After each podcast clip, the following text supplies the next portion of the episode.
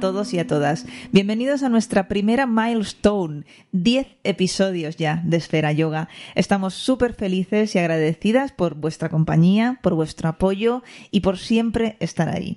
¿Qué tal estás, Esther? Hola, pues genial, con ganas de empezar. ¿Y qué nos traes hoy?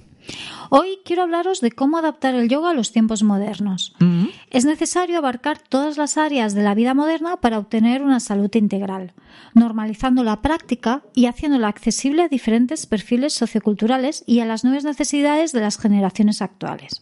Perfecto. Y para entender esta adaptación del yoga a las necesidades de los tiempos actuales, quiero abordar dos temas hoy. El yoga para empresas y el yoga en las escuelas.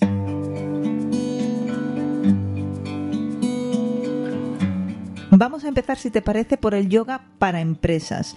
¿Cómo nace esto? ¿A quién se le ocurre? Nace de la necesidad de adaptar el yoga a las necesidades de los tiempos modernos y de un cambio de mentalidad por parte de las empresas. Se han dado cuenta que al cuidar el bien- el bienestar y la salud del trabajador, los resultados de la productividad y la eficiencia aumentan. Para facilitar un entorno laboral de calidad es muy beneficioso implantar un programa para la práctica de yoga. Las empresas más vanguardistas y las multinacionales ya se han adherido a esta tendencia por las grandes ventajas que se obtienen, tanto por parte del trabajador como para la empresa. ¿Y cuáles serían las características principales de, de estas clases? Las sesiones se adaptan a las peculiaridades del sector empresarial y, los- y las necesidades del entorno y los puestos laborales desempeñados. Se valora las peculiaridades físicas y posturales, así como los niveles de estrés relacionados con los puestos. Alivio de, la- de las patologías más comunes originadas en ese entorno laboral y prevención. Se dan técnicas de gestión de estrés, gestión de las emociones, comunicación consciente, con la idea de mejorar la interactuación y comunicación dentro de los equipos, con los clientes, proveedores, la resiliencia ante los picos de tensión por estrés o ante los conflictos. Muy bien. Además, con la ventaja que se puede realizar en la misma empresa.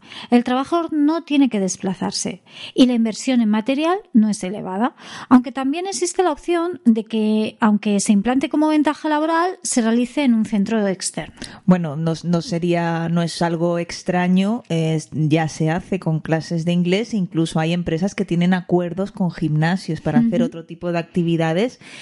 ¿Qué más nos cuentas? Bueno, supone un cambio de visión empresarial. Sí. Por eso vemos que son las empresas más innovadoras, modernas y punteras las que optan por sumarse a, a implantar programas de bienestar y salud.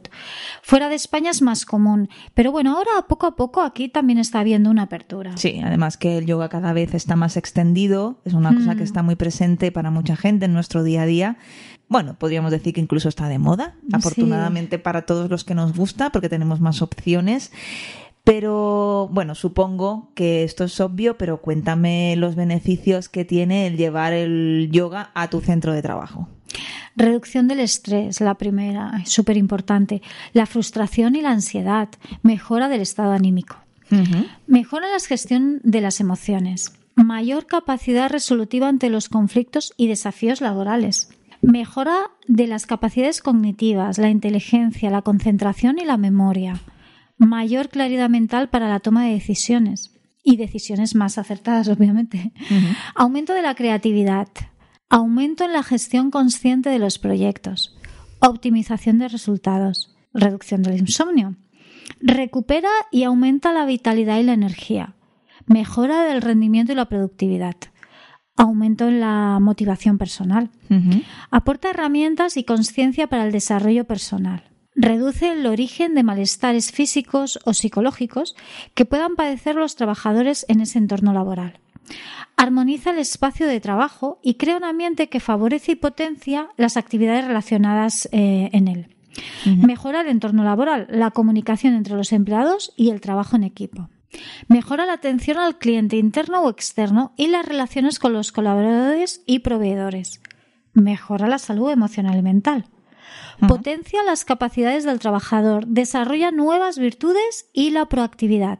Libera tensiones físicas, alivio del dolor, mejora la condición física, músculo-esquelética, hormonal, órganos internos, rejuvenece, tonifica, aporta elasticidad y esculpe el cuerpo, ayuda a mantener el peso ideal, previene futuros desequilibrios físicos y mentales, armonizando y fortaleciendo el cuerpo de forma integral, menor absentismo laboral, mayor bienestar personal y es un valor añadido a los beneficios sociales de los trabajadores.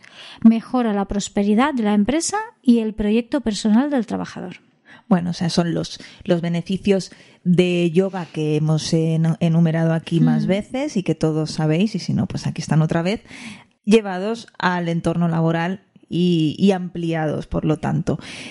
Eh, a mí me has convencido. Eh, ¿Tú estás dando ahora eh, yoga para empresas? Sí, aparte de las clases en centros de yoga y las sesiones privadas a particulares, presenciales o vía Skype, también imparto clases de yoga en varias empresas con muy buenos resultados. Creo que es el futuro. Claro, no quiero comentar, son empresas privadas, entonces tampoco puedo no, no, tranquila, no, no. hablar mucho de lo que sucede allí, pero te puedo decir que han habido experiencias muy bonitas, que se crean vínculos especiales y, y realmente hay momentos bastante especiales. Eh, sobre todo porque aunque sean dentro de la empresa, y esto, esto me lo comentan los trabajadores, llevan allá allí, normalmente se suele hacer al mediodía o por la, o cuando acaban, ¿no? Claro o por la mañana muy prontito, ¿no? Pero sobre todo cuando los que acaban, el comentario es que después de tantas horas que van allí a la empresa, que se quedan para hacer yoga también después al final, pero que tienen la sensación de que no están dentro de la empresa durante la clase, que se olvidan que es un entorno laboral, están en la práctica totalmente absorbidos por la práctica del yoga. Y eso es muy bueno porque significa que ya están un poquito haciendo el saneando la mente, limpiando un poquito y vaciando un poco, ¿no? Muy bien, muy bien. Bueno, yoga en las escuelas, si te parece, ya podemos pasar. Sí, yo no doy clases de este tipo, pero abogo totalmente por él. Creo que es súper necesario y beneficioso. Y hay que darle mucha importancia al yoga en las escuelas. Vale. Sí, porque empezar a trabajar desde la raíz con la infancia es un reto para evitar problemas en el futuro.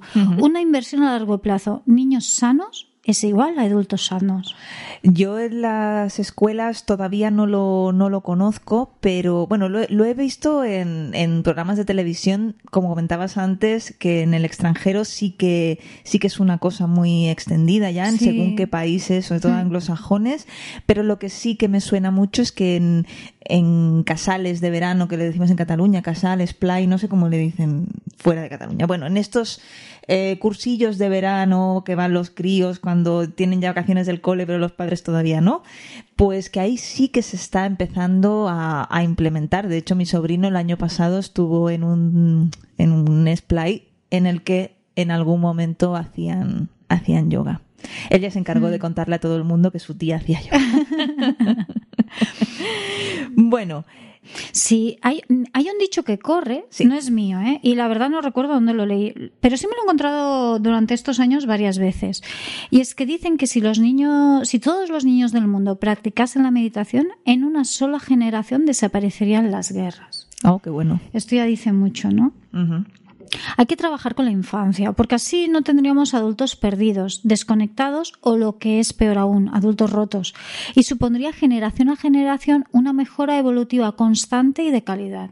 Además que a mí me da la sensación de que si bien para los adultos en algún momento, sobre todo si no sabes de qué va, el tema de adentrarse en la meditación puede ser un poco difícil, yo creo que a los críos que tienen un cerebro mucho más moldeable no les debe de costar tanto, si sabes cómo explicárselo, por supuesto.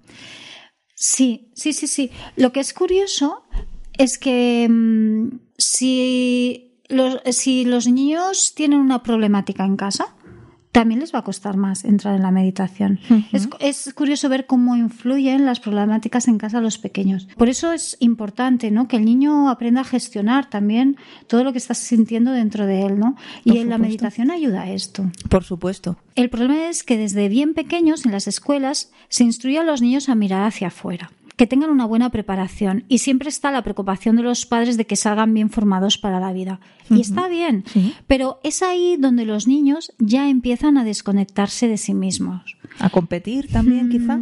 Y también se les enseña bastante a competir, esto es pues cierto. Y esto a veces también puede llevar a la frustración. Oh, por supuesto. Eso puede ser la semilla que les conduzca a ser adultos frustrados o que no sepan quiénes son el día de mañana. Pues ese es el motivo, precisamente, para que salgan bien preparados para poderse desenvolver en su edad adulta, que es de vital importancia que se integren asignaturas enfocadas a acompañar a los pequeños a mirar hacia adentro, que se descubran a sí mismos, que se reconozcan, ayudarles a saber quiénes son sobre todo sin manipulación, que puede ser amorosa y bien intencionada, pero que al final y al cabo nace del egoísmo y del apego de los progenitores. Que entiendan su identidad, que se les enseñe a gestionar las emociones cuando sienten enfado, rabia, el valor de compartir, la generosidad, la empatía con los otros niños, estimular su creatividad o los dones o las particularidades innatas que trae consigo el niño, a tener mayor resiliencia y más recursos para gestionar dificultades.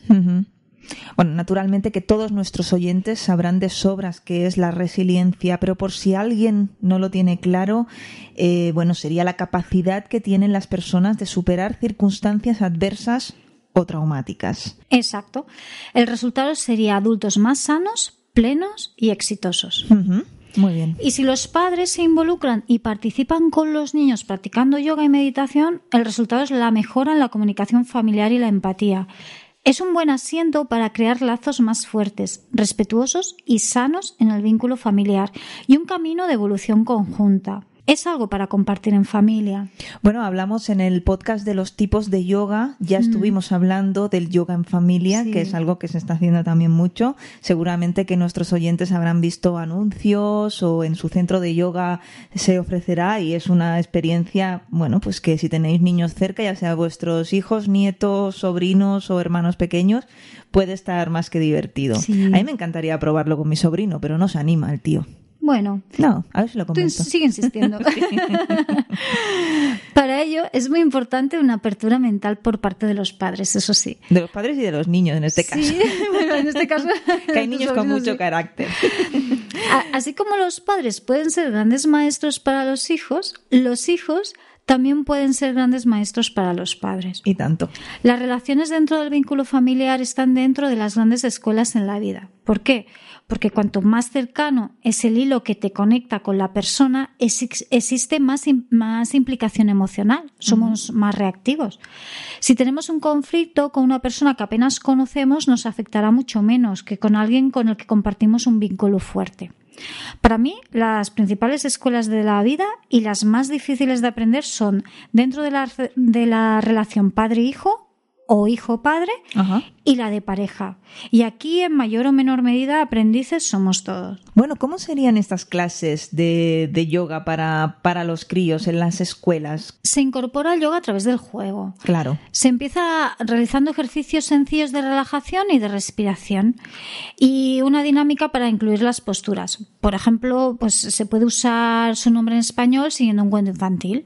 El arado, el árbol, la mariposa, la paloma. Qué divertido. A medida que se avance en el cuento, los niños irían realizando las asanas y por norma general se les enseña a meditar al finalizar la clase. Qué bueno.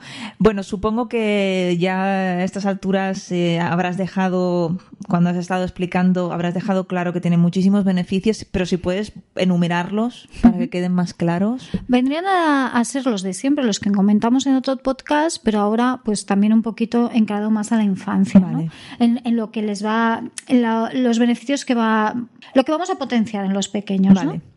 La atención y la memoria. Súper importante ahora que con el acceso a Internet y las multitareas están continuamente bombardeados de información. Mejora los resultados académicos. Ayuda a que en la edad adulta sepan decidir por sí mismos.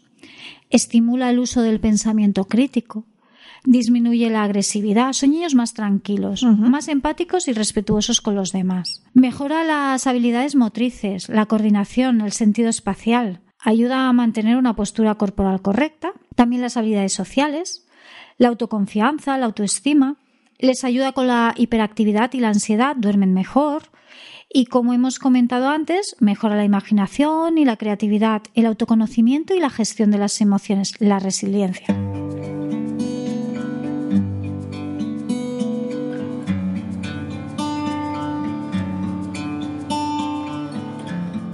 Y aquí lo dejamos por esta vez. En este décimo episodio habéis podido comprobar que el yoga es algo de lo que os podéis acompañar en más momentos de vuestra vida de los que seguramente pensabais. Os damos las gracias por escucharnos en una entrega más de Esfera Yoga. Y antes de dejaros con Esther para que complete las formas de contacto, yo os voy a adelantar eh, que nos haría muy, muy felices que nos dejaseis vuestras estrellitas en iTunes, a ser posible cinco. Esto nos dará puntos para que seamos más visibles. También podéis podéis dejar allí vuestros comentarios. En Twitter nos encontráis como esfera-yoga. También podéis dejarnos comentarios en iVoox. ¿Y qué más? ¿Qué se me olvida? Facebook, ¿verdad? ¿Estamos en Facebook como? Como Esfera Yoga. Eh, nos podéis enviar mails eh, a través de esferayoga.gmail.com. Sí. En Instagram me podéis encontrar como Esther Fetena. Y, luego en la web también, que está en el perfil. En el perfil de ebooks y también en el, en el espacio en Facebook encontráis el link a la web de Esther. Muchísimas gracias de nuevo por dejar que os acompañemos en este rato hablando de todos los beneficios que tiene esta maravillosa práctica y hasta la próxima. Nos vemos pronto. Un abrazo a todos.